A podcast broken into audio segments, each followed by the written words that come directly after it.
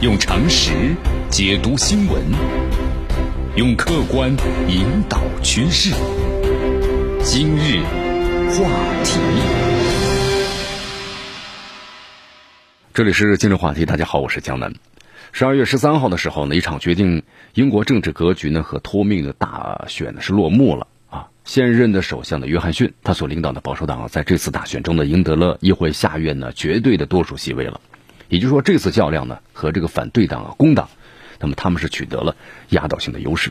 这个选举结果，我们说了，肯定能够打破英国的政治僵局，也能够推动呢英国脱欧协议啊顺利过关，开启英国的脱星时代这样的生活。呃，这个呢，局面看着是挺好的了。但是我们话说回来了，这保守党能不能够从胜利走向的新的胜利，带着英国完成脱欧大业？现在你要断言的话呢，好像还有点早了哈。咱们来分析一下吧。你看，像这个担任保守党党魁呢，包括英国首相之后啊，约翰逊的日子好不好过呀？真的不好过。在这次选举之前呢，保守党在这个议会下院的席位啊不过半数，他还要靠这个北北爱小党的民主统一党的支持，才勉强的是维持啊整个的一个执政。但是我们说了，约翰逊他上任之后的时候啊，态度呢非常的强硬，对吧？希望拖动推动整个的脱欧。但却遭到了呢强烈的反击。你看这个党内的流派，包括呢，还有这个软脱欧派呢，都阻击他。当时他一生气，把二十一名反水的议员都开除出党了，导致保守党啊在议会呢更加的弱势了。再加上工党呢，我们说了拼命的阻挠，这个约翰逊呢和欧盟达成的修订版的脱欧协议呢，没办法在议会通过。议会通过不了的话，你没办法实施啊，所以只能够请求欧盟呢把原本呢今年十月三十一号的脱欧时间呢又延期到了明年的一月三十一号。你看你怎么打破这个僵局呢？重新夺回优势。约翰逊呢提前大选是吧？放手一搏了。从当时的情况和证据来分析啊，提前大选绝对是一场的政治的赌博。所以说，你看从拉开选战的序幕开始，保守党呢就一直保持领先，但约翰逊呢不敢掉以轻心。工党的号召英国的选民进行的策略性的投票，他就是要加大呢对公共服务投资的许诺。你看。他这样的一些说法和内容深得民众的支持，呃，但是呢，我们说了，保守党这次呀也是经过精心设计啊，大打这个脱欧牌，强调呢，只有约翰逊，我才能够带领英国呢落实二零一六年共同的结果，所以他们围绕的是这个完成脱欧核心竞争口号。你看这次保守党呢是发动了一次又一次的这个轰炸呀，一轮又一轮的，约翰逊的言毕，就是每次都要提。啊完成脱欧所到之处呢，都会出现的相关的标语。那么从这个大选结果来看呢，保守党对民情的这个判断呢还是正确的。你看三年多无休止的争论呢，包括政治瘫痪，这大量的选民呢，包括呢部分支持留欧的选民，都希望呢脱欧这事儿快点了结吧，拖了三年时间呢太烦了。那么这个选举的结果，绝大部分的英国选民选择了约翰逊领导的保守党。你看，在这英国的政党的政治当中啊。就是政党领袖赢得大选的能力，还有党内的威信啊，是成正比的。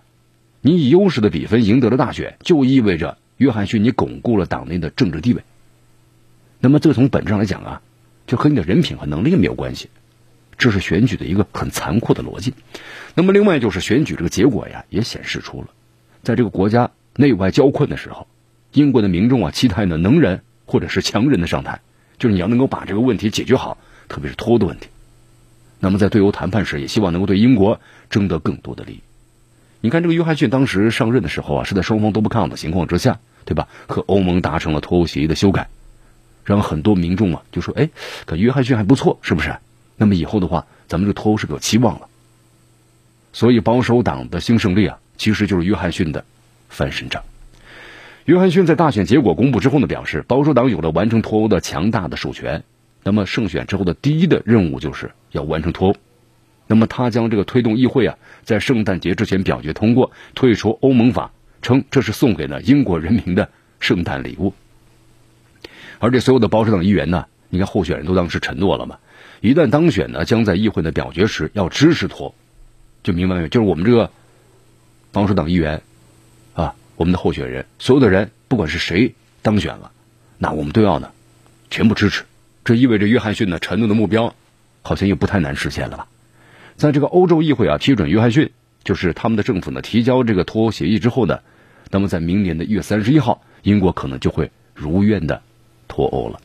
呃，但是有一个问题啊，你看，二零二零年一月三十要脱欧，我们说了，可能只是脱欧故事的新章的开始。你完成脱欧啊，这句话其实呢，它具有迷惑性，还有误导性，因为英国这个脱欧呢是个进程，你按照欧盟的要求啊，你必须先要离婚，对不对？再商定未来的关系，也就是说呢，将被提交英国议会表决的脱欧协议，仅仅相当于是离婚协议。它还涉及不了呢。英国和欧盟的离婚之后，咱们怎么相处的？这没问题。如果这二零二零年一月三十要脱欧之后，英国进入过渡期，那么期间呢，和欧盟磋商未来的关系，双方要解决贸易安全的渔业，很多很多复杂呀，还敏感的问题，这可不是一朝一夕就完成的呀。同时，我们说了，约翰逊呢有点这个乱世枭雄的气质啊，梅里搅三分的这么一个风格，那他和欧盟的缠斗肯定不处于下风啊。但是我们说了，他为了凸显这个完成脱欧的决心，称英国的过渡期将于二零二零年底结束，不会呢申请延期，而且还自己主动设置了一个谈判的最后期限。那么这样的话呢，英国在未来谈判中啊，就处于呢很不利的地位了。所以说，英国要寻找啊重新定位啊。你看这个未来的话，约翰逊政府和欧盟的谈判可能不仅仅是技术范畴的讨价还价了，牵涉更多的问题啊。你比如说核心问题。英国想成为什么样的国家？啊，这具体问题包括你英国如何在脱欧之后立足于世界，是不是？你没有欧盟作为这个实力倍增器，你英国如何保持繁荣和稳定啊？如何能不能抵制小英格兰思想的英国，继续保持开放的对外政策呢？你看英国他以前提出口号嘛，叫做全球英国，是吧？口号喊的是治天下，但除了开展自由贸易外交之外，实质内容不多呀，没有什么干货。我们说，所以说。那么，约翰逊是不是要好好的思考这一问题？那么，同时对于那方面一些核心问题，对吧？你作为保守党，你要打造什么样的保守主义？具体问题包括什么？怎么解决社会不公平加剧的问题？啊，这个不公平的问题导致了底层民众呢，可能将不满转化为呢支持脱欧的投票，也都是这个问题啊。如何应对苏格兰，对吧？想独立，怎么去处理北爱尔兰的边界的问题？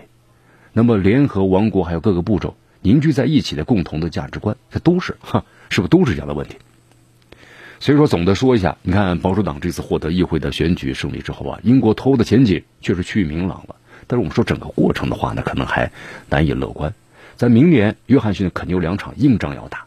那么对外呢，要和欧盟开展未来关系的谈判；对内的话呀，要把更多的精力和资源投入到医疗、教育还有住房等等民生的问题啊。如果约翰逊所描述的这个脱欧的馅饼啊，如果没有如期而至，那肯定他的首相位置啊就难以坐稳了。用常识解读新闻，用客观引导趋势。今日话。